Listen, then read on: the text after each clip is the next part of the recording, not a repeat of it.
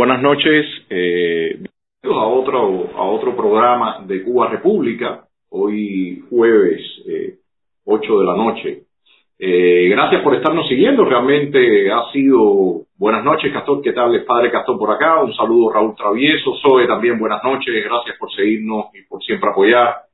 Eh, bueno, hoy vamos a seguir con eh, el periodo del 52 al 59, pero ahora pues, eh, en la en el momento del 56 al 50, bueno, final de año 58, eh, enero del 59. Eh, como vimos en el programa anterior, eh, revisamos todo lo que tenía que ver con las causas del, del golpe, el escenario político que se vivía y ese primer momento donde eh, algunos actores intentaron por la vía eh, pacífica resolver la situación.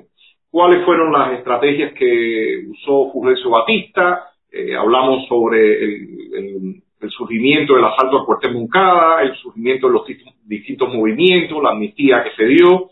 Y hoy eh, ya vamos a entrar eh, en esa recta final. Dos años que realmente fueron definitivos. Final del año 56, 57 y el año 58. Dos años que marcan tremendamente la, el fin de ese periodo republicano y el inicio de esta tiranía eh, de Fidel Castro.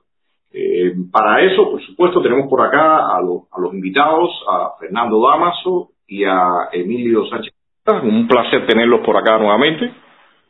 Gracias. Gracias, Emilio. Gracias, eh, Fernando. Y como el, realmente lo que vamos a cubrir es muchísimo de, de, de información y contenido, pues arrancamos de una vez. Le cedo la palabra a, Fernando para que eh, nos eh, lleve la cronología, como siempre, de, de, lo que ha pasado en este en estos dos años. Gracias, Fernando, y, adelante, te, te, escuchamos. Bien. Eh, los días finales de noviembre del año 56 y, y diciembre, eh, en el caso de Cuba, estaban marcados, eh, si recordamos, por el enfrentamiento que existía entre Trujillo y Batista eh, Trujillo inclusive estaba organizando eh, la invasión a Cuba y eso se manifestaba aquí eh, con relación al ejército, etcétera. Eh, en un momento dado eh, trató de poner al frente de esta invasión a Carlos Privo, lo que Carlos Privo se dio cuenta que no era conveniente y, o sea, como personaje político, y Carlos Privo se dio cuenta que no era conveniente y la rechazó pero eh, en el momento que se produce el levantamiento en Santiago de Cuba, o sea, el 30 de noviembre, en apoyo al desembarco, que se producirá eh, el día 2, el desembarco de Granmas, pues eh, está esta situación de tensión entre el gobierno dominicano y el gobierno cubano.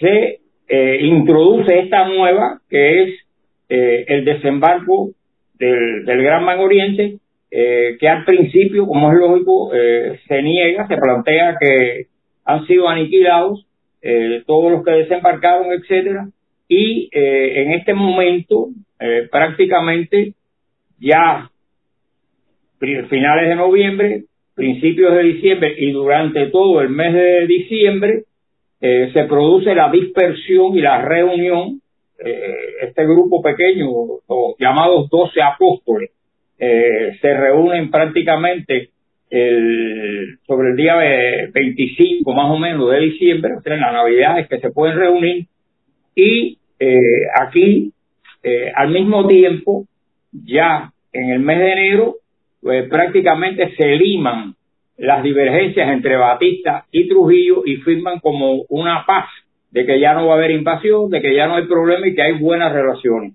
Y esto termina, o sea, este momento pudiéramos sellarlo con eh, la confirmación de que Fidel Castro con su grupo reducido está en la sierra con la entrevista que hace, eh, que publica eh, Herbert Matthew el 27 eh, de febrero precisamente en, eh, en el New York Times. O sea, más o menos eso es lo que mueve el mes de diciembre y el mes de enero y parte del mes de febrero. O sea, esos son los acontecimientos bastante dudosos porque no se sabe qué es lo que va a pasar pero ya está eh, la guerrilla y eh, Batista ya ha resuelto el problema con Trujillo y eh, está va a enfrentar la guerrilla esta que tiene en la Sierra Maestra.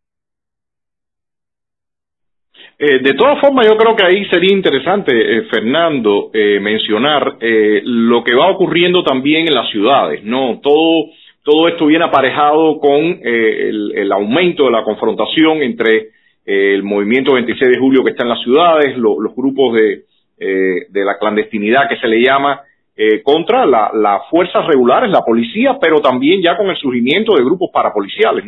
Ese, punto, ¿cómo, ¿cómo lo ves tú reflejado? Bueno, eh, tenemos presente que aquí, eh, desde el momento en que prácticamente empiezan las acciones estas en Oriente, que es donde mayormente se desarrollan, eh, se crean ya determinados grupos paramilitares, en este caso el más conocido, el de Rolando Maferrer, que comienzan a actuar conjuntamente con el ejército, que el ejército todavía no está movilizado, o sea, prácticamente quienes enfrentan eh, el desembarco son las tropas que se encuentran en la región. Todavía no hay organizado un frente, una agrupación de tropas para eh, enfrentar este desembarco porque se considera que este desembarco ha fracasado y por lo tanto ellos eh, bajan la guardia realmente. Eh, al bajar la guardia comienzan a retomar el hecho después de la entrevista donde ya el, gobierno había negado el ministro de Gobernación, Verdeja, eh, había eh, negado que esto existiera y eh, ya a publicarse pues se acepta eh, la existencia de un grupo rebelde en la tierra. Aquí juega también tener presente que inmediatamente de esta situación, estamos hablando de finales de febrero del año 57, eh, ya el 13 de marzo se está produciendo el ataque al Palacio Presidencial, que eh, ya está hecho por el directorio revolucionario y crea una situación en concretamente en la ciudad de La Habana y eh, crea también una represión muy fuerte por parte de Batista y que culmina, aparte del hecho en sí, culmina eh, con la muerte de Pelayo Cuerpo y después Humboldt 7. Más o menos, ese es el, vínculo que se produce entre la sierra y el llano. En este caso, el llano tiene la actividad, la sierra todavía eh, no ha tenido combates importantes ni, ni nada parecido. Ah, Fernando, y es una, una parte eh, que yo quisiera señalar. Eh, generalmente se le ha achacado toda la responsabilidad o mayormente la responsabilidad de la violencia o la, de la situación que existía de conflictos incluso en las ciudades al régimen de Batista. Y si bien es cierto, como tú mencionabas, estaban estos grupos para, parapoliciales que realmente eh, eh, asesinaron, eh, torturaron y todo lo que, lo que se conoce, pero del otro lado eh, existían también grupos que estaban actuando en forma eh, violenta también. El 26 de julio era uno de ellos, como tú mencionabas, el tema de los estudiantes en la ciudad, sobre todo acá en Ciudad de La Habana, y se organizaban acciones eh, contra personas simpatizantes contra del régimen, pero incluso incluso también llegaron a ocurrir incidentes dentro del propio los propios movimientos donde hubo, como ellos, eh, como se llamaba o como intentaban llamar en ese momento, ajusticiamientos, ¿no? Eh, pero realmente eran ajustes de cuentas que se daban entre individuos que estaban dentro de, dentro de estos movimientos. Yo tengo anécdotas de situaciones que se dieron eh, en, caso de venta de armas que, que de momento la gente del 26 de julio, especialmente en la zona de Guantánamo, no, no estuvieron de acuerdo con que le vendieran las armas y estuvieron incluso planificando eh, eh, asesinar a una persona y se dieron conflictos dentro del propio movimiento. En otro caso también hay, hay un caso dudoso que, que, que durante años se achacó a, los caquitos, a la, a la Guardia Rural y realmente no fueron ellos, fueron, fueron una, un ajusticiamiento. Eh, y, como te digo, me parece importante, Emilio, no sé cómo tú ves también este punto, eh, la necesidad de, de, poner en, el, en, un contexto eh, real lo que estaba ocurriendo. Por una parte, abusos y violaciones del régimen, pero por otra parte, acciones también violentas por parte de, de los grupos urbanos que estaban enfrentándose al régimen de Batista. Emilio. Una, una, asociación de hechos, ¿no? hay que mencionar primero irse al año 53 con el asalto al cuartel Moncada, ¿no? Eh, eso desde luego va, a crispar eh, a, a, la población y en particular al, al, gobierno de Batista que va a reaccionar frente a eso. De nuevo, más tarde, ya en el año, en el año 56, cuando se produce el, desembarco del Granma, es también Fidel Castro quien está llevando el juego en, en el tablero. Es decir, él hace su movida y entonces arrastra a los demás a que lo sigan.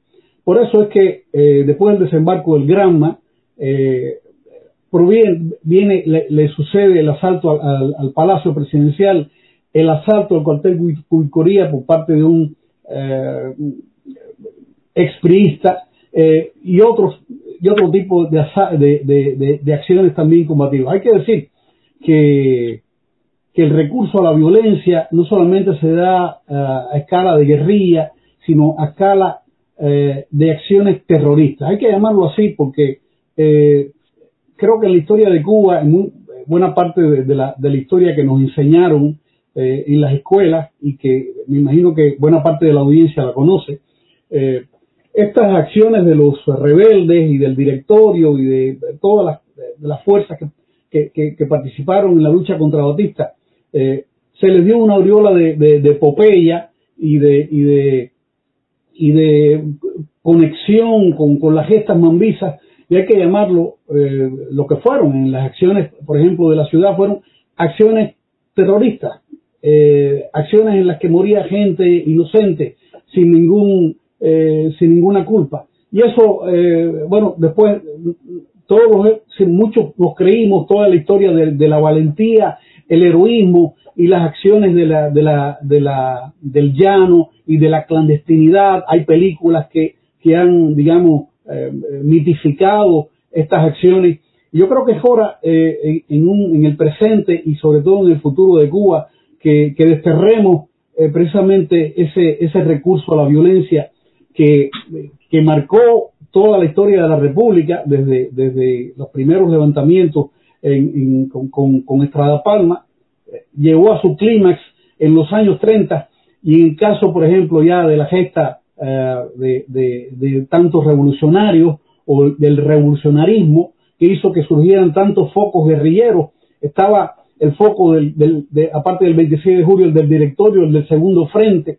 Había, había también eh, un, foco al final de la guerra de los comunistas. Es decir, todo el mundo estaba tirando tiros y, eso lo que hacía era bloquear otras salidas, eh, otra salida, como pudo haber una salida eh, pacífica, por vía electoral, por vía de, diálogo, y precisamente eh, Fidel Castro se sentía mucho más cómodo en el ambiente de violencia y él estaba el primer interesado en, en, bloquear la salida pacífica, era él.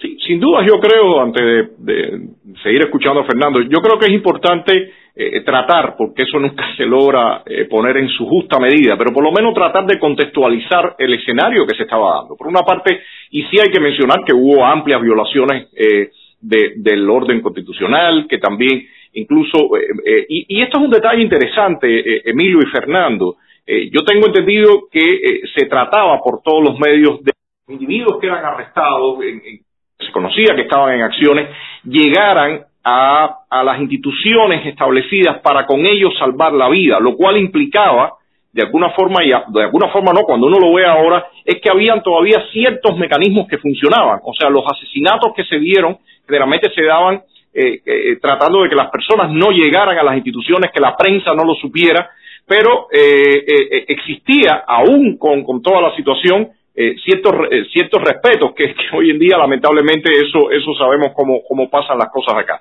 Pero en ese sentido, la, la, el enfrentamiento era entre facciones que, que realmente usaban la violencia y que como tú bien dices, a partir de determinado momento, esa fue la única salida que se dejó. Lamentablemente por parte de, de los actores políticos que también lo permitieron, lamentablemente por parte de, de Fulgencio Batista y, y, por supuesto de los, de los grupos también que, que, entraron en la lucha que optaron por esta vía y se dejaron arrastrar eh, ya sin ninguna opción. Entonces, Fernando, adelante, por favor. No, antes de darle la palabra a Fernando, eh, quería apuntar algo, eh, Antonio, es que en ningún sentido eh, Batista, el, el, el, gobierno de Batista está eximido de responsabilidad en torno a acciones represivas en cuanto a asesinatos, a torturas, a violaciones de derechos humanos, eh, etcétera. Pero eh, indudablemente hay un, hay un juego ahí del gato y el ratón y de acción-reacción donde, donde predomina la violencia, precisamente ya no se sabe quién tiró primero y quién tiró después. Yo quiero puntualizar eh, dos o tres cositas. Bueno, en primer lugar, eh, es el 10 de marzo, el aniversario del 10 de marzo, cuando Batista por primera vez en el discurso que hace en Colombia se refiere a Fidel Castro y a lo que está sucediendo en la sierra. Hasta ese momento él no se había pronunciado directamente. O sea, lo habían hecho ministros, etcétera, pero es donde él se pronuncia y ataca eh, realmente y acusa a que el grupo este es un grupo comunista, etcétera, es del asalto a Palacio, que es del directorio revolucionario. Sin embargo, también se produce el desembarco de Corintia, que es de la organización auténtica, eh, que se produce por el norte de Oriente, que es Calixto Sánchez, el que viene al frente de este grupo. O sea que ya vemos cómo se han incorporado otras organizaciones. Y además, eh, tenemos que tener presente eh, que en este momento Roberto Aramonte, que es el que está al frente del partido Tuduzo, parte al exilio hacia los Estados Unidos y eh, deciden que vayan a la sierra y se incorporen con Fidel, eh, Roberto Aramonte hijo, precisamente Raúl Chivá y Felipe Paso, los cuales van a la sierra en el mes de mayo del año 57 y es el primer contacto, diríamos, que tiene Fidel con una generación mayor, en este caso Raúl Chivas y Felipe Paso, y que tienen experiencia en todas estas cuestiones. Eh, Fidel se reúne con ellos y decide que no permanezcan, que le es más útil eh, que estén fuera de Cuba y decide eh, enviarlos hacia Miami, o sea, fundamentalmente que los tres vayan para Miami y que allí participen con los grupos que están apoyando el movimiento 26 de julio. Aquí, en el mes de julio, se produce la primera declaración de la sierra. O sea, el primer manifiesto que se le llama, hay dos manifiestos. Este es el primer manifiesto de la sierra en el cual eh, se prevé crear el Frente Cívico Revolucionario, que queda en una situación eh, de veremos. O sea, se decide ahí crear el Frente Cívico Revolucionario y hay otro hecho que va a influir mucho aquí. O sea, dos hechos. Paralelamente se produce una declaración de las instituciones cívicas. Aquí participan 45 instituciones cívicas. Eh, la primera declaración de los colegios diferentes que agrupaban a los profesionales en Cuba, exigiendo el fin de la guerra, es lo que se plantea en esta primera declaración. Y se produce la sustitución del embajador Arthur Garner por el embajador Edward Tiesme. O sea, Arthur Garner está vinculado a Batista durante mucho tiempo. Aquí como que se quiere dar una visión de una nueva política y entonces entra en escena eh, prácticamente.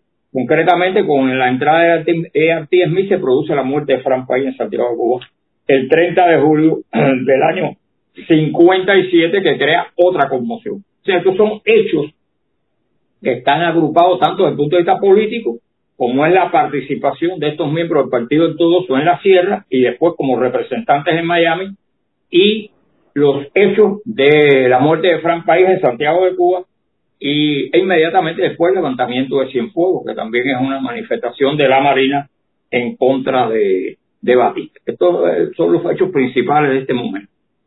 Yo quería señalar ahí, eh, eh, Fernando, que es importante también eh, remarcar que siempre el régimen ha tratado de dar la idea de que eh, la, lucha y el movimiento incluso 26 de julio estuvieron perfectamente alineados bajo la siguiendo a Fidel Castro y que Fidel Castro era el que marcaba y que, y que de hecho que, supuestamente no había ningún tipo de conflicto era todo eso es realmente falso yo por lo menos tengo conocimiento muy cercano de todo lo que por ejemplo ocurrió en, en, la ciudad de Guantánamo y, y según me, me, han comentado, según me, me, narran, había conflictos entre como dos, dos vertientes que había. Una más que tenía que ver más con los estudiantes, con el sector estudiantil, por, incluso por la misma edad, y otros individuos que estaban más vinculados a sindicatos y, y, y otro y otra rama, ¿no? Y que de alguna forma la, la misma línea que tenía el propio Fran País, en la, misma Universidad de Oriente y todo, eh, tenía mucho que ver con el, el tema estudiantil. En el mismo caso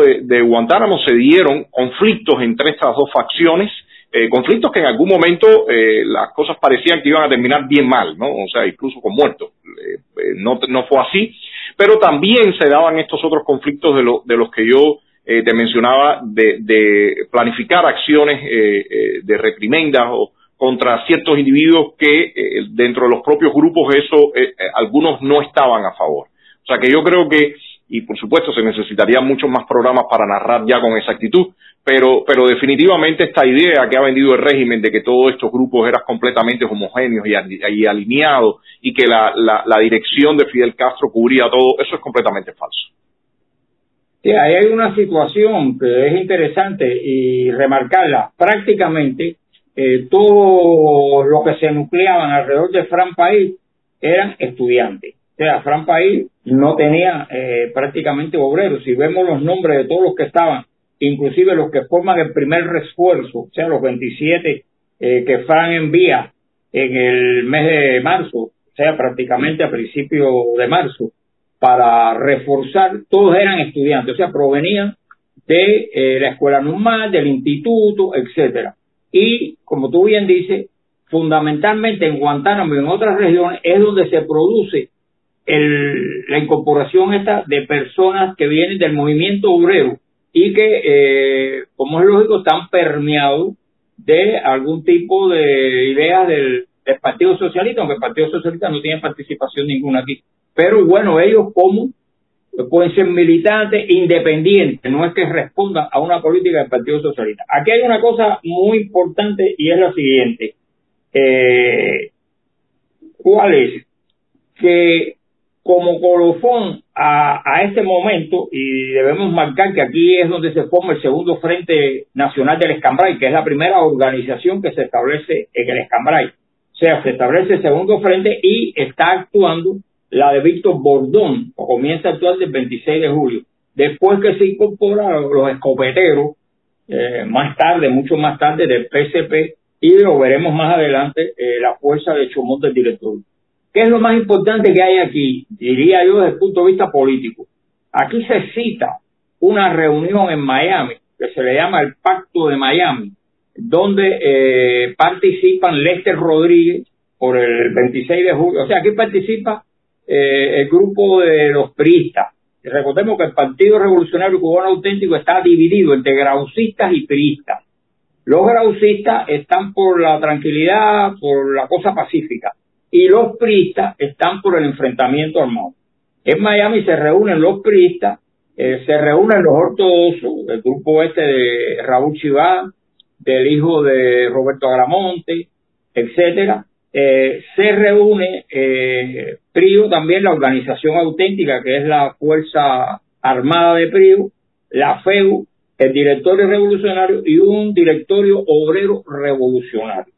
Este grupo Aquí eh, no acuerda todavía, una de las cuestiones en litigio era quién va a ser el presidente después que se elimine a Batista. Aquí todavía eh, Fidel no logra eh, que sea Urrutia, no logra imponer Urrutia, esto queda pendiente. Y aquí se pide o se establece crear una junta de liberación cubana. O sea, sería la Junta de Liberación Cubana la que aglutinaría todos estos aspectos. Ahora, ¿qué pasa? En esta, en esta reunión o en esta reunión de Miami, y aquí vuelvo a lo que Antonio decía en cuanto a la divergencia, eh, la, la, visión que participa no es la de Fidel Castro, sino la, la de la Dirección Nacional del Movimiento 26 de Julio, eh, que radica en La Habana. Y eh, los representantes ahí son Lester Rodríguez, eh, Felipe Paso, como es lógico, y, y Borán, que es un, un abogado de Santiago de Cuba, un importante abogado de Santiago de Cuba. Y eh, por la parte de la oposición participan Prío, Carlos Evia, eh, Manuel Antonio de Barona, Roberto Agramonte. ¿Qué pasa? Que este pacto de Miami eh, realmente eh, llega a Fidel prácticamente lo que se acordó ahí 15 o 20 días después de que se, le, celebró y Fidel lo descalifica. Eh, plantea que eh, él no estaba representado ahí y que quienes representaron el 26 de julio no representan al 26 de julio, no tuvieron en cuenta eh, lo que estaba pasando en el ejército rebelde y Fidel plantea que no acepta ningún tipo de compromiso y que el, el 26 de julio y fundamentalmente la sierra, o sea, el ejército rebelde, es el que determina eh, lo que va a ser el 26 de julio. Ahí se ve una divergencia eh, fuerte que existe en este momento.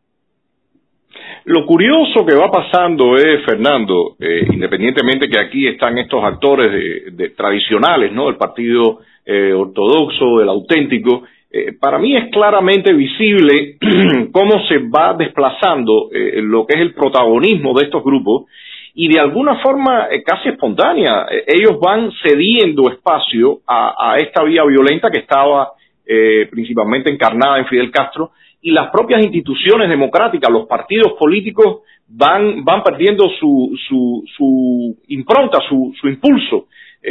Yo creo que eso, que eso va a marcar ya definitivamente todo el transcurso de, lo que ocurra eh, a partir de ahora hasta, hasta el final del régimen de Batista. ¿Cómo ves tú este punto, Emilio? La, la, el protagonismo, el, actuar de esos, de, esa, de esos actores políticos y de, la, y de las instituciones como, como son los partidos políticos tradicionales.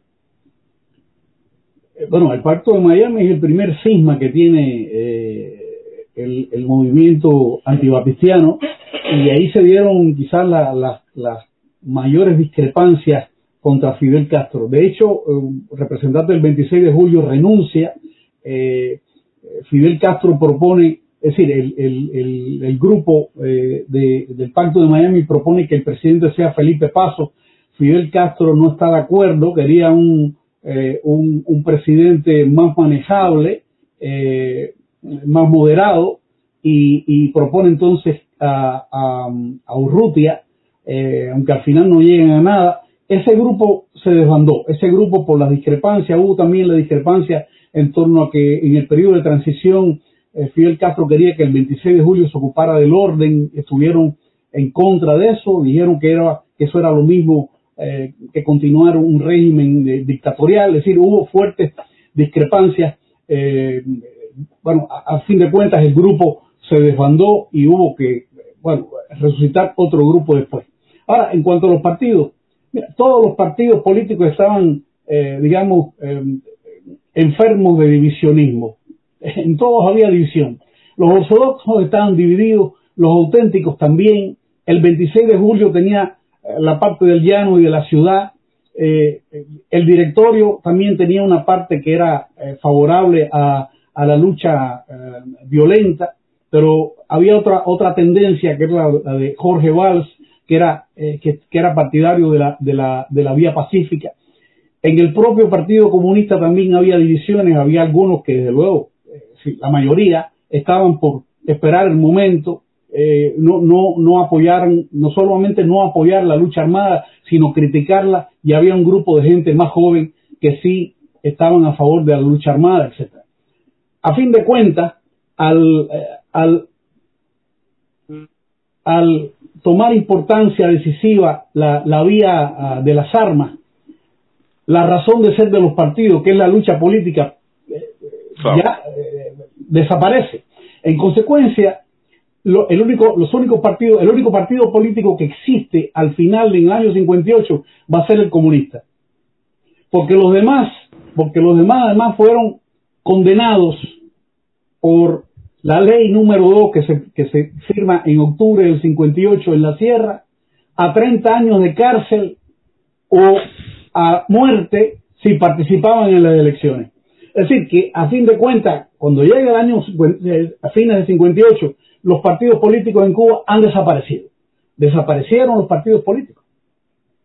Solamente queda el comunista, precisamente por no haber, por no haber participado en nada, porque siempre lo rechazaban. En, ninguno de los pactos ni en el de Caracas, ni en el de Miami, ni en el de la Sierra, todo el mundo rechazaba a los comunistas. Es decir, no, están, no figuran en ningún pacto. Así que es el único partido que sobrevive. Los partidos llegan descaracterizados, desacreditados precisamente porque al preponderar la, la, la, vía eh, violenta, ellos no tienen nada que hacer allí. Fernando. sí, yo quería marcar lo siguiente, que en este contexto que está hablando Emilio, y es que aquí precisamente se produce la, la célebre declaración del episcopado firmada por el cardenal Manuel Arteaga y los ah. obispos de diferentes provincias. Este, esta declaración es una declaración muy fuerte, creo que de la más fuerte que hizo la Iglesia en, toda, todo este tiempo, porque planteaba eh, la dimisión de Batista, o sea, que Batista se fuera del poder.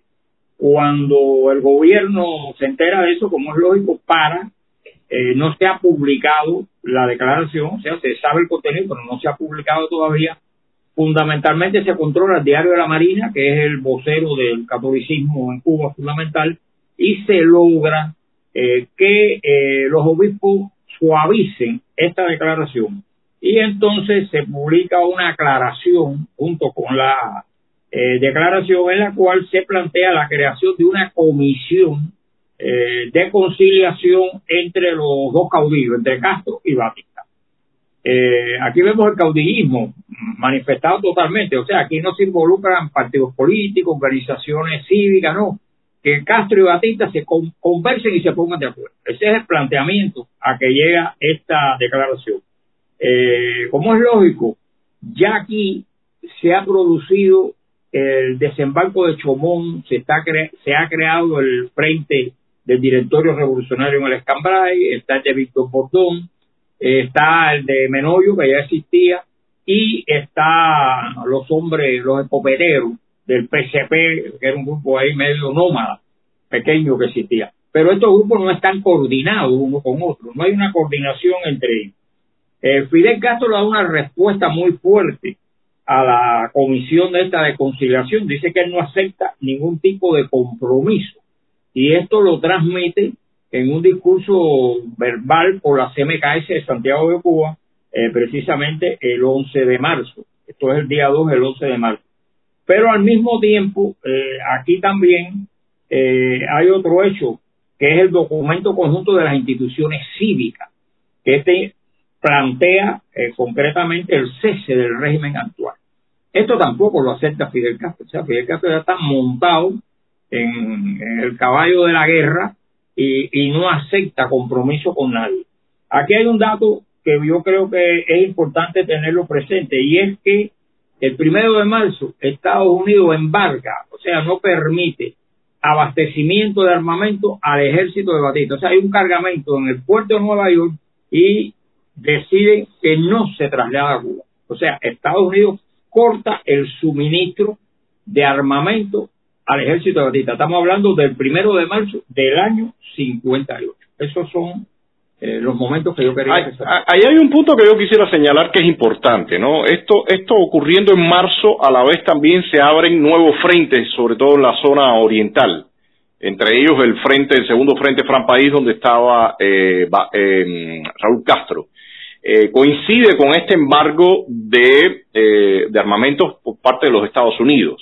Y también eh, yo quisiera hacer referencia, y, Fernando, yo creo que tú puedes darnos incluso datos también precisos, eh, todo este mito que se ha hecho de que, el régimen ha tratado de construir en cuanto a, las tremendas batallas y a, y a, las, a los enfrentamientos contra un ejército de no sé, decenas de miles de soldados eh, y demás. O sea, yo quisiera que, que Fernando nos ayudaras a contextualizar un poco cómo, cómo fueron esas confrontaciones que se dieron, y sobre todo en la parte oriental.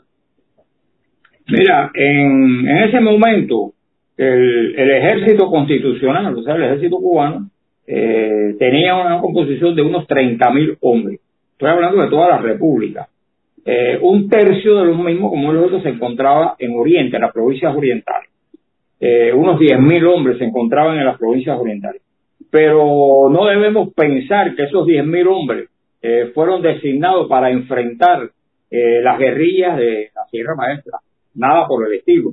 En realidad el puesto de mando de Bayamo, eh, que lo dirigía y es llamativo, un coronel, el coronel Barrera, nunca ningún general estuvo al frente de las operaciones militares en, en Oriente, o sea, en, directamente contra la sierra, eh, lo que disponía era de unos 2.000 hombres. Y se dice mucho que tenía tanques, artillería, bueno, tanque era un tanque Sherman, que es el que después se le pone una mina en Guisa, que era para la protección allí prácticamente del puesto de mando, eh, que está en la pesa de Bayamo, o sea, la salida de Bayamo. Eh, lo que había tanquetas de exploración, o sea, de, de ruedas de goma. Y eh, la artillería fundamentalmente eran morteros de 60 y 81 milímetros. Esa era la artillería de que disponía, eh, porque era una artillería de campaña que la llevaban los soldados en el hombro, etcétera. No, esa es la cifra. Cuando uno analiza y busca los batallones, el batallón de Quevedo, etcétera, el que penetró y, y otras unidades que más o menos penetraron en la sierra y suma eh, la cantidad de, personal más los que existían, que la mayoría siempre estuvo en el puesto de mando de Bayamo, eh, la cifra no supera, es alrededor de 2.000 hombres. aquí no hay que hablar de grandes operaciones ni de grandes batallas tipo Maceo, ni Máximo Gómez, ni nada por el estilo. Aquí lo que hay que hablar es de escaramuzas y algunos combates pequeños. Eso fue lo que se realizó específicamente en estos momentos. Aquí eh, es importante lo siguiente, como resultado eh, de esta situación que estamos analizando, aparece el segundo manifiesto de la CIA. Este segundo manifiesto, que ya aparece prácticamente el 12 de marzo del año 58, plantea la guerra total contra el rey. O sea, aquí no se acepta compromiso con nadie y eh, la prioridad eh, la tiene el ejército rebelde. Veamos que esto es anterior a la huelga de abril. Estamos hablando del 12 de marzo. Ya se publica este documento llamando a la guerra total, donde se pide organizar la huelga general, que después sería en, abril, eh, atacar en las ciudades, hacer sabotaje, etcétera, etcétera, etcétera. Este es el, documento final, diríamos yo, fundamental eh, ya de, eh, desde el punto de vista político y de, de, proyecto de lo que se quiere hacer, en el cual Fidel prácticamente eh, se plantea como el individuo que dirige todo y que va a resolver este problema. Ahora está hablando desde la sierra. Todavía no se ha producido eh, la huelga del 9 abril que después traerá otro cambio. Emilio, ¿algún comentario? Eh, no, yo, solo, yo quería señalar que, curiosamente, distinto, no curiosamente, distinto a toda la tradición cubana, donde los jefes siempre, eh, sobre todo en, cuestiones de confrontación bélica, eh, estaban adelante. Ahí incluso vemos lo que pasa, la, muerte de José Martí, eh, en todo ese forcejeo que había y todas esas discusiones que habían y conflictos que se habían dado con Maceo, con Gómez. Eh, él, siente la necesidad de ir a combate. Distinto a todo esto, las dos personas que son principalmente los que están eh, eh, como, como jefes, más allá de que aparezcan otros que, que, que, van a otras batallas, pero evidentemente en el pensamiento de Fidel Castro era él y su hermano. Ellos dos le firman cartas la tropa, según esto, para que no asistan a combate. Entonces ellos no, no rompen esa tradición y en el mismo caso de Raúl Castro en el segundo frente hay un, combate que, se, en un poblado que se llama Marco Sánchez que Raúl Castro abandona el combate y a, partir de esto se firma una carta para que el hombre no vaya más a combate porque definitivamente no querían eh, que la tropa viera una escena y, y, y, por supuesto prefieren, eh, él prefiere y su hermano eh, cuidarlo. Yo creo que esto esto es importante señalarlo porque rompe eh, con toda la tradición, eh, incluso de la lucha clandestina, porque veíamos el caso de José Antonio Echeverría, veíamos el caso de eh, Fran País y, otros líderes que cuando se daban las confrontaciones estaban ahí en, la línea de combate, como se dice. Sin embargo, ellos dos se reservaron muy bien para los planes que, tenían. Fernando, no sé.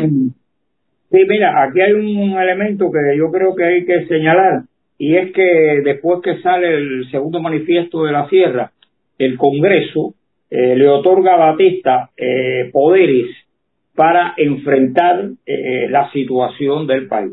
Y como es lógico, Batista domina ya, no tiene que contar con el Congreso para tomar toda una serie de medidas que antes por la Constitución estaba obligado a tomarlas. Y se produce un hecho que del cual no se habla.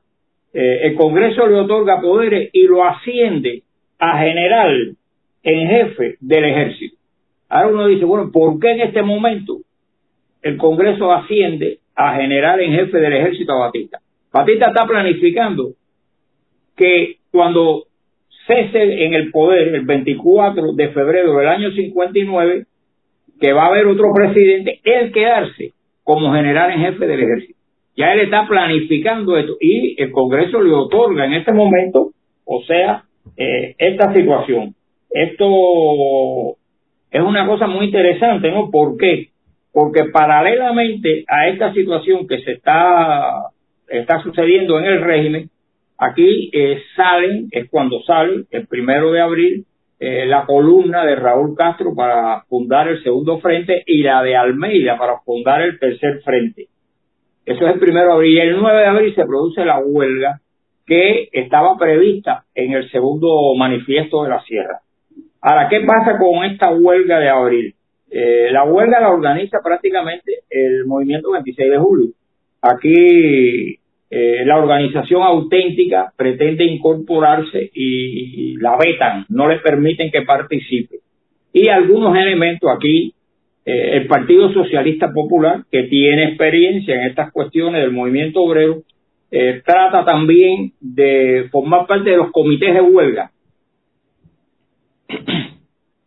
plantea crear y no se le da acceso a los representantes del Partido Socialista Popular. O sea, eh, realmente esta huelga es responsabilidad, eh, su fracaso y todo, del movimiento 26 de julio. Esto trae como consecuencia que al fracasar la huelga, la huelga fracasa realmente, hay acciones en Zaguala Grande importantes, algunas en La Habana, pero las principales fueron en Zaguala Grande, etcétera, eh, conlleva a que Fidel eh, cite una reunión urgente de la Dirección Nacional del Movimiento 26 de Julio, como sabemos la del Llano, donde está Armando Jara, etcétera, Faustino Pérez, la célebre reunión de Altos de Monpié, que es como se le llama. Y en esta reunión, eh, Fidel critica eh, la huelga, como es lógico, eh, plantea los errores que se cometieron y allí se acuerda eh, que Fidel asuma la dirección general del movimiento 26 de julio. O sea, aquí queda unido eh, la sierra y el llano en una sola figura, que es Fidel Castro. O sea, Fidel Castro es el que determina qué es lo que se va a hacer en la guerra, o sea, en el ejército rebelde, y qué es lo que va a hacer el llano. Y ahí eh, Faustino, Armando Jar, toda esta gente se subordina eh, totalmente, perdón, a Fidel Castro. ¿Qué trae esto por consecuencia? Pues que ya cuando él domina esta situación, redacta el documento que será presentado en lo que se llama el Pacto de Caracas. El Pacto de Caracas, eh, como tal, ya, eh, a diferencia del Pacto de Miami, responde a los intereses de Fidel Castro. Y este documento se elabora en la sierra y se lleva a Caracas a discutir allí eh, con los representantes. ¿Qué pasa en este momento también y que hay que tener muy presente? Eh, Batista comienza a comprar armas a Santo Domingo, o sea, los célebres fusiles San Cristóbal, porque no está recibiendo armamento de, Estados Unidos, o sea, armamento de infantería. Y, eh, pero sí se detecta que hay abastecimiento de bombas a la aviación, que es el célebre secuestro de los marines que realiza Raúl Castro en el segundo frente y que Fidel manda a devolverlos inmediatamente porque prevé que esto puede ser motivo de intervención de los Estados Unidos en la guerra y que él quiere evitar de a todas formas. Eh, Batista demora, diría yo, eh, la ofensiva. En realidad, eh, la ofensiva sobre la sierra eh, comienza el 24 de mayo del año 51.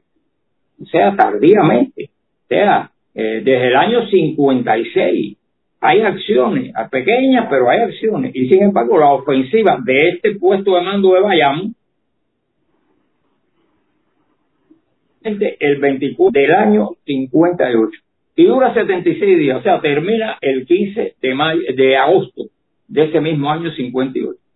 Eh, fracasa, no puede destruir a Fidel, eh, ahí cae prisionero el batallón de Quevedo, eh, están los combates y derrotan al batallón de Sánchez Mosquera, etcétera, y prácticamente eh, con el cese ya pues eh, Fidel Castro tiene en las manos, es el que dirige todo el movimiento, es el que tiene en las manos prácticamente el poder y aquí es donde él hace un comunicado larguísimo donde relata combate por combate, los presos, todo el armamento, es un informe grandísimo que transmite Radio Rebelde, que es histórico, o sea, ahí está todo lo que, lo que él planteó.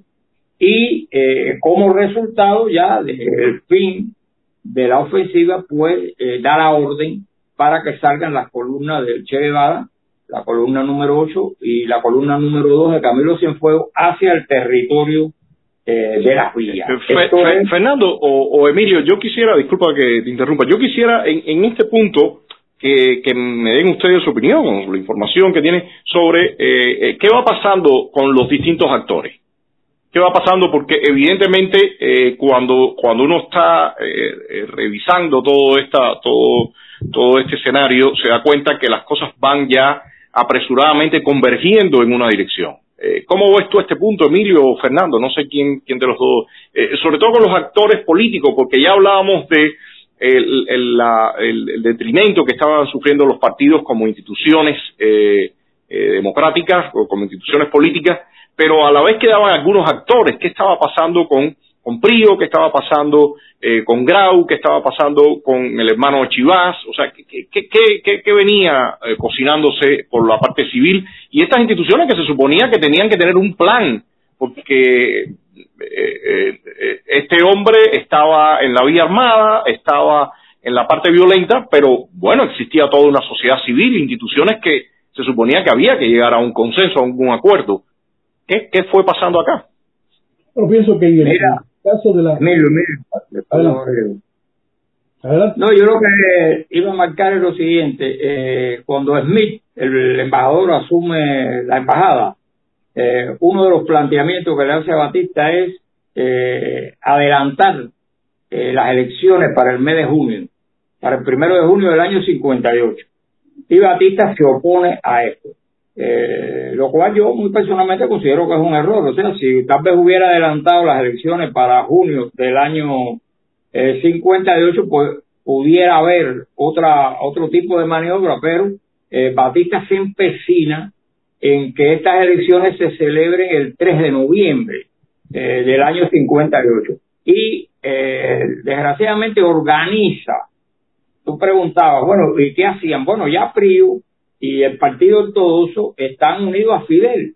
O sea, eh, realmente eh, prácticamente están involucrados en la cuestión de la lucha armada y, están subordinados a, las ideas de Fidel.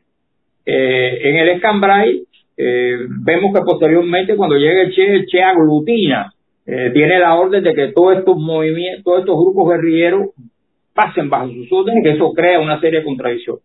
Ahora, ¿qué es lo interesante? Emilio, perdón, perdón un momentico, Fernando. Eh, Emilio, ¿cómo tú ves este, este momento? Y sobre todo quisiera escuchar después, eh, he visto varios comentarios de eso y me parece que, es interesante también eh, hablar sobre qué papel está tomando los Estados Unidos. ¿Cómo, tú ves este punto? no sé si, si Fernando quieres terminar este detalle y después paso a Emilio, ¿cómo, cómo prefieren? No sé cómo prefieren ustedes. No, yo lo que iba a poner nada más que, por ejemplo, como estamos hablando de las elecciones del 3 de noviembre, es interesante que estas elecciones se organizan por Batista. O sea, aquí vemos eh, que el partido de gobierno, el nominado, el candidato es Andrés Rivero Agüero. Y hay eh, otros tres candidatos, que es la oposición. Eh, aparece Grau San Martín de nuevo como candidato a la presidencia. Carlos Márquez Esterli, o sea, de la vieja guardia como candidato a la presidencia y con menos posibilidades Alberto Salas Amaro, que es un periodista, fundamentalmente. Pero, eh, ¿qué es lo interesante aquí? Que las campañas de estos opositores las paga Batista, las paga el gobierno, porque Batista quiere asegurarse que el compromiso es que no puede abstenerse de participar en las elecciones, como hizo Grau en el año 54. Él le quiere dar un viso democrático a estas elecciones paga las campañas de estos tres, de Grau, de Carlos Márquez Estel y de Alberto Salas Amaro, con el objetivo, el compromiso es, no se pueden retirar, tienen que ir a las elecciones, obligatoriamente. Emilio, ¿cómo, cómo ves tú? ¿Cómo, ¿Cómo, ves tú esta parte? ¿Crees que de más...? En el año 58, yo creo que la mayor parte de la población, primero, rechaza el gobierno de Batista. hay un rechazo casi mayoritario de la población, que aquello tiene que acabar. Y hay eh, también un apoyo eh, mayoritario, yo no diría que sería, que sería total, pero hay un apoyo mayoritario a la lucha revolucionaria, entre comillas. Desde este punto de vista, cuando se firma el, el pacto de Caracas, Fidel Castro ya es la figura preponderante en ese movimiento revolucionario antibaptistiano. Es decir, que el resto de los, de los grupos, tanto los grupos insurrectos como aquellos que están por la vía pacífica, le han, han validado a la figura de Fidel Castro y, y, lo, y lo reconocen como el guía, digamos como el guía de aquello. Hay mucho, eh, mucha gente, incluso de manera oportunista, decían, bueno, lo importante es salir de Batista, después veremos. Hay una anécdota, eh, una anécdota de una conversación de José Antonio Echevarría al regresar de México, donde se firmó el, famoso Pacto de México, que la hermana le pregunta, pero ¿cómo ha firmado eso con Fidel Castro? Eso es un pacto con el diablo. Y él le dice, no te preocupes, ya lo bajaremos a tiro de las montañas, cuando se vaya Batista o cuando acabemos con Batista. Ya lo bajaremos a tiros de las montañas. Vean ustedes, lo bajaremos a tiros. Lo bajaremos a tiros de las montañas. Es decir, que lo importante era salir de Batista a como diera lugar y después veremos. Sin embargo, esa persona que estaba liderando el, grupo revolucionario antibatistiano era una persona muy habilidosa, eh, un estratega, yo, diría, yo diría fenomenal, y un hombre sin escrúpulos, que se valía de cualquier medio para eh, controlar el poder, hacer desaparecer a sus enemigos y a sus competidores y, y tomar, tomar el control de toda la situación. Así lo hizo desde el año 58. Es muy cierto, ahora voy a la segunda parte. Cuando se origina la invasión, ya se han dado conversaciones con el alto mando eh, de Fulgencio Batista para reducir la acción de, eh, del ejército. De tal modo que el Che Guevara y Camilo Sin Fuego se pasean de la sala al comedor, es decir, desde, desde Oriente hasta las villas prácticamente sin combate. Pasaron mucha hambre, pasaron mucho trabajo, pero apenas sin combate, incluso veían a los, a los eh, miembros del ejército a la distancia y aquellos no querían eh, luchar. Quizás la única batalla importante en toda la guerra fue la de Santa Clara. Eh, el punto de vista del, gobierno de los Estados Unidos. El gobierno de los Estados Unidos pecó, como siempre, de un gran despiste y de los errores que trae como consecuencia la manera en que está estructurada la burocracia estadounidense, es decir, Departamento de Estado, Casa Blanca, CIA, etcétera. Es decir, que cuando vinieron a darse cuenta, es decir, cuando, cuando llegan a la conclusión cuando llegan a la conclusión oficial de que Fidel Castro puede ser una amenaza y que es un comunista o un potencial comunista, ya es demasiado tarde. Es casi noviembre del 58. Y antes de eso, y antes de eso, para asombro de, muchos de nosotros, agentes de la CIA eran simpatizantes de, Fidel Castro. Y buena parte de los funcionarios estadounidenses en la embajada eh, en La Habana eran simpatizantes de Fidel Castro. Es decir, que con todas esas contradicciones, el gobierno de Estados Unidos tuvo que despistarse. Desde luego, me imagino que la información de inteligencia era muy pobre, muy deficiente, porque vinieron a darse cuenta tan tarde. Quiero decir, bueno, noviembre del 58 para decirle a, Batista, no, ya, eh, eh, too late, demasiado tarde. Yo, yo veo aquí varios puntos, no sé eh, cómo lo leen ustedes, pero que me llama, me, llama definitivamente la atención. Eh, por una parte era, era, ya era clara y por eso, como tú mencionas, Emilio, eh, evidentemente la información de inteligencia que estaban teniendo los Estados Unidos era extremadamente pobre, porque ya a, partir incluso de la apertura del segundo frente, que estamos hablando de marzo, abril, ya, ya habían plenos contactos de eh, el, Fidel Castro, Raúl Castro, con los sectores del Partido Socialista Popular, y incluso elementos que eh, eh estaban allá, sobre todo conozco en el segundo frente, que ya habían organizado su escuelita comunista allá arriba y estaban impartiendo estas clases. O sea que, que, definitivamente la información que estaba eh, manejando los servicios de inteligencia de los Estados Unidos era bastante pobre, muy pobre. Eh, por otra parte, creo también que la, actuación de, de, los que quedaban ya, eh, los políticos que quedaban en ese momento, que pudieran tener algún sentido crítico de lo, de lo que estaba pasando, porque asimismo, como tú mencionas, eh, Emilio, eh, habían eh, personas que estaban en, incorporados incluso a la, a, la, lucha que se dieron cuenta que aquello no iba a marchar bien cuando vieron las características de Fidel Castro, de Raúl Castro, o sea, incluso como te decía, se daban muchos conflictos allá arriba en, los que estaban alzados.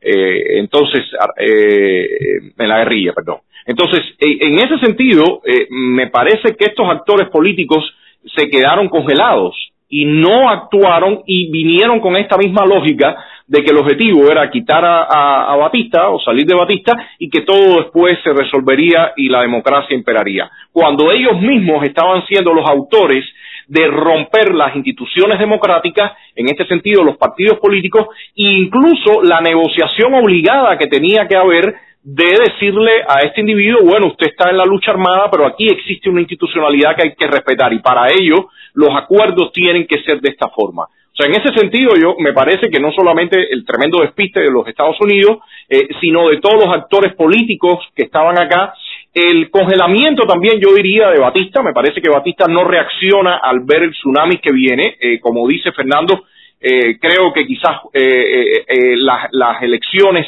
en junio o tratar de lograr una nueva, jugar con una nueva variable en aquella ecuación hubiera tratado de romper este, este, este destino que ya se estaba haciendo ya eh, realmente rígido y, y, postergar hasta noviembre me parece que, que, sencillamente condenó que aquello terminara en las manos de, de Fidel Castro.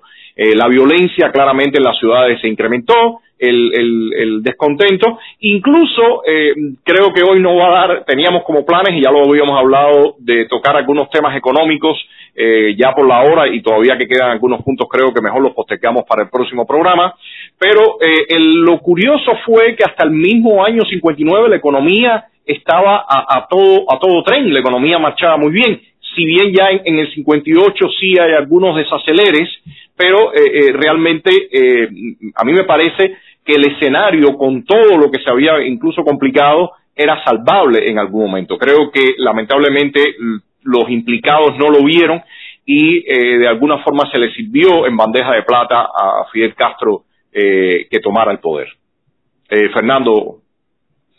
No, yo tengo la opinión y es la siguiente, yo creo que el único que durante toda esta etapa pensó en el día después fue Fidel Castro y su grupo.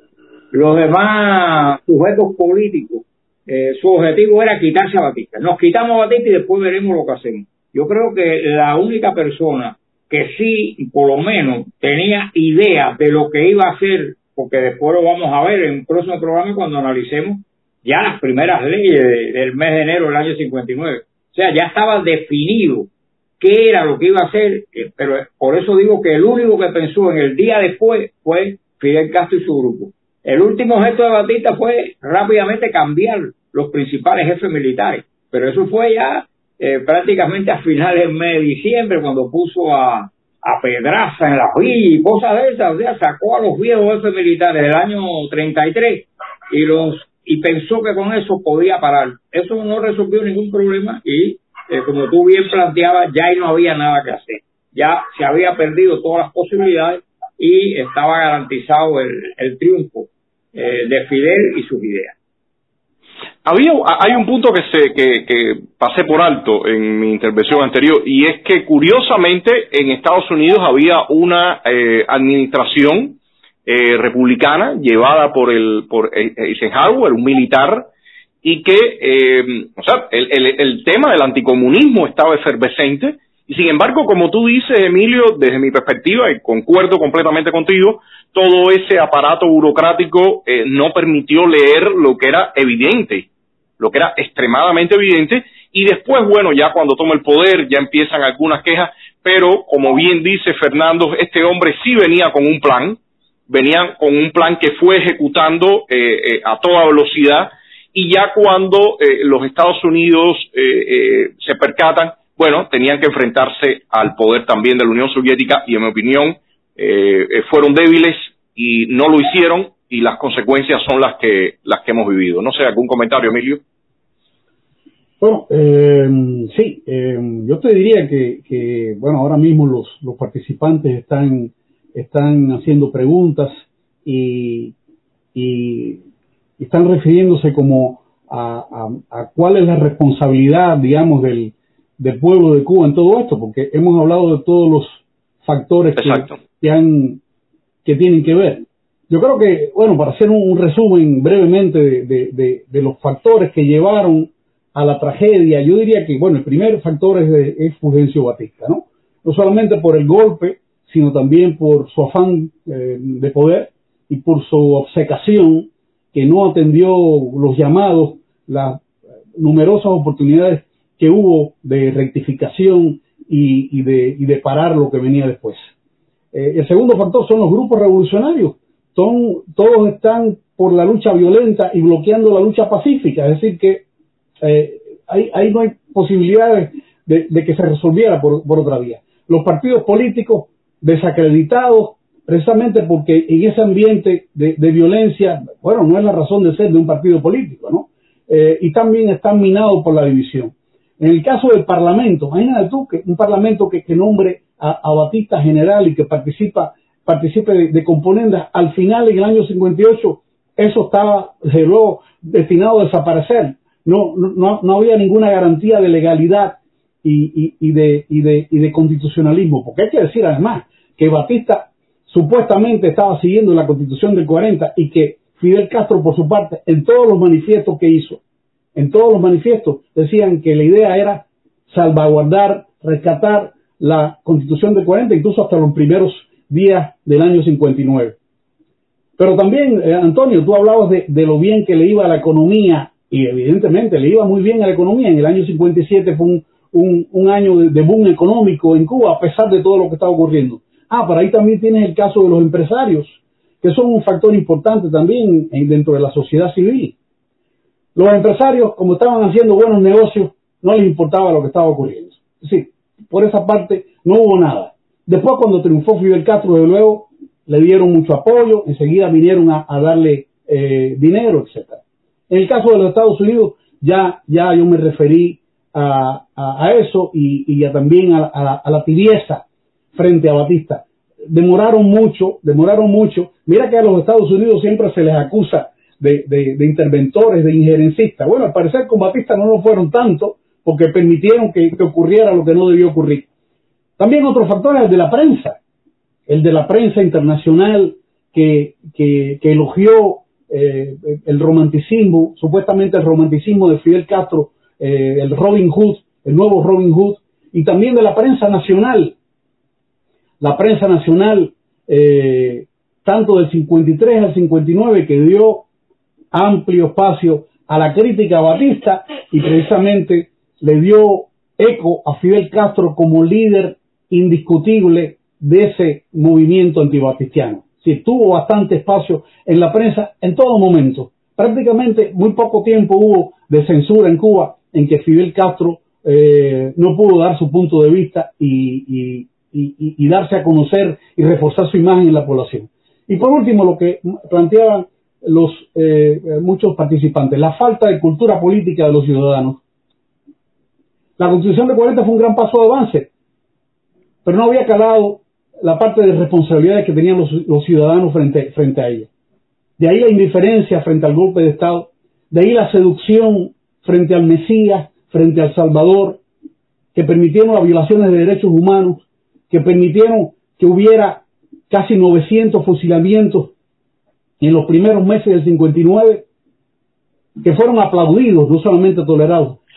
Perdón, perdón, perdón un momentico, eh, eh, eh, Emilio, fusilamientos que empezaron ya en la, en la, en la, en la, en la zona montañosa, en la Sierra Maestra. o sea, esos fusilamientos ya habían empezado ya, que muchas veces se creen que, que, fue cuando llegaron acá o cuando Raúl Castro fusiló allá en Santiago, eh, una vez que tomaron Santiago. No, los fusilamientos ya habían comenzado, en, en el segundo frente habían muchos fusilamientos, habían fusilamientos. Lo que pasa es que en, los primeros eh, meses del 59 se le dio amplia publicidad a esos fusilamientos. incluso había películas, documentales, y la gente repletaba los teatros para ver cómo le estallaban los sesos a, algunos de los miembros del, ejército constitucional o algún eh, individuo que, cometió tortura o que hizo cualquiera violaciones, pero los juicios, los juicios eh, de tribunales revolucionarios no cumplían con las garantías mínimas. Nadie protestó por eso. O si lo protestó, si alguien protestó, fue acallado. Y un factor fundamental es Fidel Castro. La audacia, la habilidad estratégica, el carisma y la falta de escrúpulos de un individuo que, eh, bueno, no sé, pero si no hubiera existido ese señor en la historia de Cuba, otro gallo cantaría. También un poco de suerte. Hay, hay situaciones que son verdaderamente afortunadas o desafortunadas. ¿Acaso no fue desafortunada que muriera José Antonio Echeverría, que muriera Fructuoso Rodríguez, jóvenes católicos que ya tenían, digamos, diferencias eh, irreconciliables prácticamente con Fidel Castro. La muerte de Fran País fue, fue realmente algo desafortunado. Y también eh, desafortunado el hecho de que eh, ese hombre tuviera tanta suerte y no, y no, no se le escapara un tiro a nadie, habiendo participado en tantas, al, al menos escaramuzas, ¿no? Así que este es el resumen que puedo hacer y gracias por permitirme hacerlo. No, yo, yo solamente antes de pasarle la palabra a Fernando, eh, quería comentar algo en relación, Fernando, un momentico para comentar algo de lo que, de lo que venía diciendo Emilio. Eh, en mi opinión, de alguna forma, el cubano creía que iba a haber nuevamente otra película similar a la década del 30. Yo, mi, impresión es que las personas veían de alguna forma, o, la impresión era que eh, se iba a vivir similar algo similar donde venía una nueva generación, desplazaba a una vieja, eh, el, tema revolucionario y de alguna forma daba toda este toda esta aureola de Robin Hood y toda, todo este este punto eh, romántico entre comillas porque realmente romántico no tenía nada aquella violencia que se había desatado y en ese sentido la gente se comportó muy irresponsablemente, eh, muy irresponsablemente y sobre todo los propios actores políticos se comportaron muy irresponsablemente cuando prefirieron sumarse y, moverse por donde iba el, flujo, el caudal, y no eh, eh, plantar bandera y decir, bueno, esperen un momento, aquí hay que respetar lo que hemos construido con todos los defectos y todos los problemas, pero las instituciones democráticas hay que respetarlas. Y en ese sentido, ahí sí, eh, realmente creo que, el error de Batista fue funesto cuando no se dio cuenta el tsunami que venía, su olfato político fue cero, eh, y no se dio cuenta que ya eh, teniendo a los Estados Unidos, teniendo a la Iglesia en contra, a, los actores políticos completamente plegados, no se percata de que realmente no tenía opción y sencillamente, desde mi perspectiva, le sirve la mesa a, a, Fidel Castro. Eh, Fernando. Yo quería, ya para lo último que voy a decir, eh, yo saqué un cálculo aquí y durante su gobierno, o sea, durante el gobierno de Batista, eh, los derechos civiles estuvieron suspendidos, o sea, los derechos establecidos por la Constitución de 1940 estuvieron suspendidos por intervalos, si los sumamos todos, durante dos años y cuarenta y nueve días. Estamos hablando de siete años, durante dos años y cuarenta y nueve días.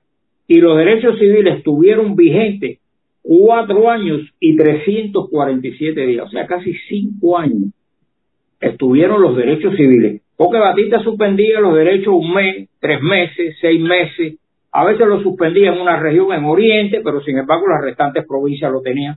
O sea, sacando todas estas cuentas, el resultado es este. En total, en realidad, por intervalo, dos años y cuarenta y nueve días. El resto, o sea, la mayor parte del tiempo, los derechos civiles estuvieron vigentes. Quiere decir que se pudo haber jugado la carta, como decíamos, de el diálogo, de lo civil, y no haberse inclinado solamente para la parte militar. Eh, Ayler, em, porque si seguimos conversando haciendo estas notas se nos va se nos va el periodo, el momento con, lo, con, los, con los seguidores y sí buenas noches eh, Fernando Emilio y a los amigos que ya, ya es casi una comunidad lo que se ha ido creando eh, con estos programas. Oye, eh, hay muchísimos comentarios, yo he ido tratando de, ponerlos todos para que ustedes más o menos vayan viendo lo, lo, lo, que la gente comenta porque evidentemente no va a dar el tiempo. Había alguien que mm, que arriba preguntaba si tenían las cifras de, de, de los números de muertos de ambos bandos para, para mostrar, o sea, porque se ha tergiversado todo esto mucho de que, de que Batista fue un gran eh, criminal, ¿no? Y que y porque porque asesinaba a todos estos jóvenes y si alguien tenía, alguien preguntaba sobre las cifras. Otra pregunta que había era sobre qué hubiera pasado, en una hipótesis que hubiera pasado si eh, no hubiera muerto Fernando Echeverría, pero bueno, ya todo esto lo resumía. Eh, José Antonio, José Antonio. Fernando Echeverría. ¿Quién es Fernando Echeverría? El actor. Sí, sí. bueno, un Este, y, y, y, esa era otra de las preguntas. Y bueno, la responsabilidad de los cubanos con, con, con lo que ha pasado. Yo creo que, que no hay mucho, o sea, ponerme a, leer ahora creo que alargaría mucho eh, el espacio. Alguien alguien preguntaba si si Cuba tiene salvación, si Cuba tiene, si lo de Cuba tiene respeto. Y creo que sería bueno para cerrar eso. Buenas noches, Zoe. Bueno, la Fernando, primera pregunta debería responderla, ¿no? Eh, la cifra que se ha manejado eh, por la propaganda oficial es eh, la de 20.000 muertos, que es totalmente falsa. Eh, se sabe que esa fue una cifra que dijo Miguel Ángel Quevedo cuando se calculó que la cifra no superaba los 2.000 entre ambos bandos. En definitiva, la cifra es 1837. ¿Por qué? Porque eso está registrado en las morgues. O sea, quienes murieron por un bando y por otro bando. Habían redondeado la cifra a 2.000. Y Quevedo dijo, no, 2.000 es una cifra muy pequeña, agreguémosle un cero y de ahí salió la cifra de los 20.000 muertos que nunca existió, o sea, no superó, fueron 1837. Esos son los que están registrados con nombre y apellido en la etapa, desde el 10 de marzo hasta el 31 de diciembre de 1950. Emilio, si tienes alguna información al respecto, algún comentario. Eh, no, sobre eso no, solamente una anécdota mm, interesante que muestra lo que hablamos del despiste estadounidense y también de, de, cosas que pudieron pasar y que no, no ocurrieron. Hubo un movimiento eh, de entre los militares que se llamó el movimiento de los puros, que lo encabezó eh, Barquín y bueno, Borbonet, etcétera, otro, otro, otro grupo de militares que no habían participado, que no tenían eh, vínculos directos con Batista. Este señor Barquín era quizás el militar de mayor prestigio en Cuba y tenía, había ocupado incluso eh, eh, responsabilidades interamericanas. Había pasado escuelas en Estados Unidos, un individuo de, de, extraordinaria cultura y eh, también de mucho prestigio. Según algunos, es quizás el único hombre que hubiera podido hacerle el contrabalance a Fidel Castro. En términos de figura, en términos de figura y de fortaleza y de respeto, ¿no? Bueno, pues este, esta conspiración de los puros fue descubierta. Aquí vienen las casualidades. Uno de los conspiradores dijo más de la cuenta. Uh, uno dice que traicionó, otros que fue una indiscreción. Lo cierto fue que los apresaron a todos y les, eh, les impusieron 5 o 10 años. Cosa además benigna para, para, para, para aquellos tiempos, si lo comparamos con, con, con, lo que vino después. Es decir, benigno fue, digamos, las condenas por el asalto del cuartel Muncada, Benigno fue la condena por, por esta conspiración contra Batista, cinco o diez años algunos de ellos. Bueno, pues Barquín estaba en, Isla de Pino. Uno, uno de los, de los eh, integrantes de, estas, de, estos, de estos grupos que se estaban oponiendo a Batista era Justo Carrillo, que tenía una trayectoria también revolucionaria. Y Justo Carrillo tenía la idea de atacar Isla de Pinos, atacar Isla de Pinos con la, ayuda de, de, algunas embarcaciones eh, militares y de Estados Unidos. Y de Estados Unidos, al menos con la tolerancia de Estados Unidos. Y fue a consultarle a los Estados Unidos para, para ver si iban a dar apoyo, porque si se sacaba a Barquín de Isla de Pino, se consideraba que iba a ser un detente contra Fidel Castro. Es decir, era otra opción, es decir, era, era otro golpe, otro golpe de Estado, en este caso no el golpe de Estado de, de, de, los puros, el anterior, el, primero, sino un segundo golpe de Estado, sacarían a Batista del juego, del juego y entonces eran dos personalidades bien fuertes a enfrentarse. Bueno, Estados Unidos consideró que no, que ellos estaban por la vía pacífica. Imagínense ustedes, Estados Unidos que tiene tanta fama de interventor. Entonces, acá eh, fueron... No, pero bueno, Emilio, ¿cuál vía pacífica si el tiro aquí estaba por todas partes, no? Entonces, que no intervenir, la vía pacífica. intervenir, que eso lo arreglaran los cubanos, etcétera. Es decir, eh, tan generosos eran que, que, bueno, bueno, en fin, Carrillo tuvo que irse con su cuenta a otra parte y Barquín salió el primero de enero y desde luego le quitaron el mando enseguida. Eh, Fernando, yo creo, bueno, ya llevamos ya un buen tiempo. ¿Algunas conclusiones, algunos puntos que quieras señalar más? No, yo creo que ya lo que íbamos a decir, ya lo dije, no voy a... Yo, mi propuesta para ustedes, mi propuesta para ustedes es dejar los temas económicos, porque realmente eh, llevarían un tiempo más de análisis y creo que, que con todo lo que se ha venido hablando y discutiendo se queda con buen sabor la audiencia. Ayler, por favor. No, Cuba tiene solución la pregunta. ¿A Cuba tiene solución? ¿Tiene solución o bueno, Cuba? Eh, tiene, si tiene solución o tiene remedio. Mira, eh, yo preferiría hablar de esa pregunta, yo preferiría, yo preferiría hablar de esa pregunta en el próximo programa. Porque, porque en el próximo programa que vamos a hacer un, un, un review, un overview, una revisión total del periodo republicano y vamos a, en la parte final a tocar de nuevo algunos temas económicos y algunos puntos de esto de, este de este programa. Me parece que ya cuando se revisite todo va a ser más cómodo hablar de futuro. Ah, créanme que yo tengo varios puntos que poner y preferiría realmente eh, abrir ese debate y esa discusión en el próximo programa. Ahora yo creo que, que, que hay que reposar un poco toda la información que se ha dado. No sé qué crean ustedes Emilio y Fernando. Estoy de acuerdo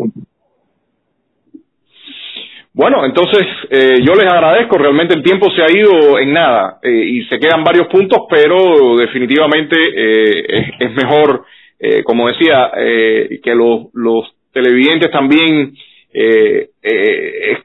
reescuchen todo lo que se ha dicho y, y, en un próximo programa abrir mucho más el debate e incluso como habíamos hablado, la idea es después hacer uno o dos programas quizás, depende de cómo esté la intensidad de de con, la interacción con, con, los televidentes, la intensidad también con, con los participantes en eh, tipo debate, tipo debate, invitar a otras personas para eh, tocar eh, estos puntos. A mí me parece, como dije desde el principio, la idea de la serie es esa, que todo esto no, nos arroje luz al escenario que estamos viviendo en la actualidad. Hay muchísima polémica ahora, ahora mismo en el tema dentro de la oposición, el régimen en tremenda crisis, eh, eh, todo lo que está ocurriendo en Estados Unidos, qué administración viene, Biden o Trump, políticas muy distintas en caso que, sea una administración u otra, y creo que, todo esto realmente abre mucho eh, la, posibilidad de debatir y revisarnos lo que ha sido nuestra historia y lo que es el presente. Así que si, si algún comentario final para cerrar o, o, concluimos. Emilio. No, muchas gracias a, la audiencia y a Fernando y a ti. Muchas eh, gracias, Fernando. por oírme. Bueno, gracias, gracias entonces a todos y nos vemos en un próximo programa de la serie Cuba República. Me parece que, que las cosas van, van por lo menos eh, cubriendo algunas expectativas. Así que gracias, buenas noches y, y nos vemos en un próximo programa.